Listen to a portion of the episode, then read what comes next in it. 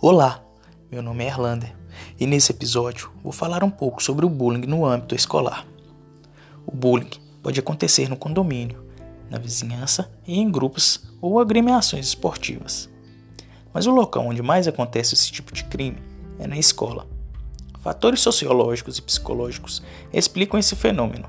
É na escola onde os jovens passam grande parte de seu tempo e interagem com um número maior de pessoas. Também é na escola o lugar onde os reflexos da sociedade fazem com que se crie uma espécie de microorganismo social, que tende a recriar uma sociedade em um espaço menor e isolado. A sociedade em geral é agressiva e excludente, e esses fatores tendem a se repetir entre os jovens no âmbito escolar. Na escola, os cruéis padrões de beleza e comportamento ditados pela sociedade aparecem como normas. Em geral, um grupo dominante reafirma e dita esses padrões dentro do âmbito escolar, fazendo com que se estabeleça uma regra e tudo aquilo que fuja dessa regra seja considerado como inferior e digno de sofrimento e exclusão.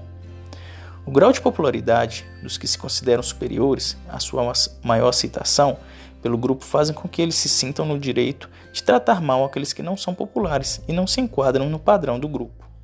Além da intimidação, da perseguição e da violência psicológica, o bullying pode levar à violência física. Os profissionais da educação devem sempre ficar atentos para evitar os casos de bullying e resolver a situação, conscientizando os agressores e auxiliando as vítimas.